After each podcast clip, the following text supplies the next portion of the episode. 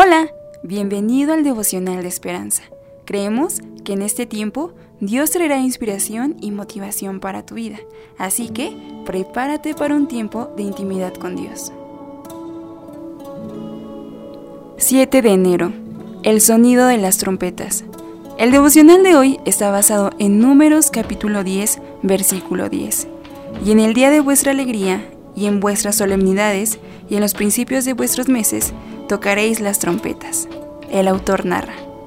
El toque de silencio es un llamado de trompeta que se ejecuta al final del día y en los funerales en el ejército de los Estados Unidos. Quedé asombrada cuando leí la letra no oficial y descubrí que muchas de las estrofas terminan con Dios está cerca, ya sea antes de la oscuridad de la noche o al lamentar la pérdida de un ser querido, ofrece a los soldados la maravillosa certeza de que Dios está cerca.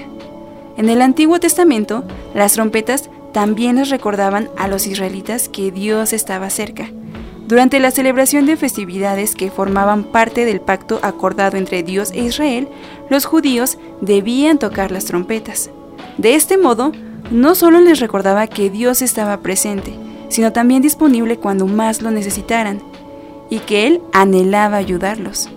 Aún hoy necesitamos recordatorios de que Dios está cerca, y en nuestro propio estilo de adoración podemos invocar al Señor en oración y alabanza. Quizá podemos considerar que nuestras oraciones son trompetas que claman a Dios por ayuda. Y lo más maravilloso y alentador es que Dios siempre escucha y está presente, nos fortalece y consuela en las dificultades y angustias de la vida. Así que ya lo sabes, Dios escucha cada una de nuestras oraciones y siempre está cerca de nosotros. Él es nuestro lugar seguro. Oremos. Señor, gracias por este nuevo día y por el mensaje del día de hoy. Gracias por darnos certeza de tu presencia poderosa y de tu amor, por siempre responder a nuestros pedidos de ayuda a tu tiempo. Amén.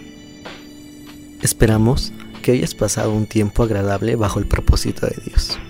Te invitamos a que puedas compartir este podcast con tus familiares y amigos para que sea de bendición a su vida. Puedes seguirnos en Facebook, Instagram, YouTube y Spotify como Esperanza Tolcayuca. Hasta mañana.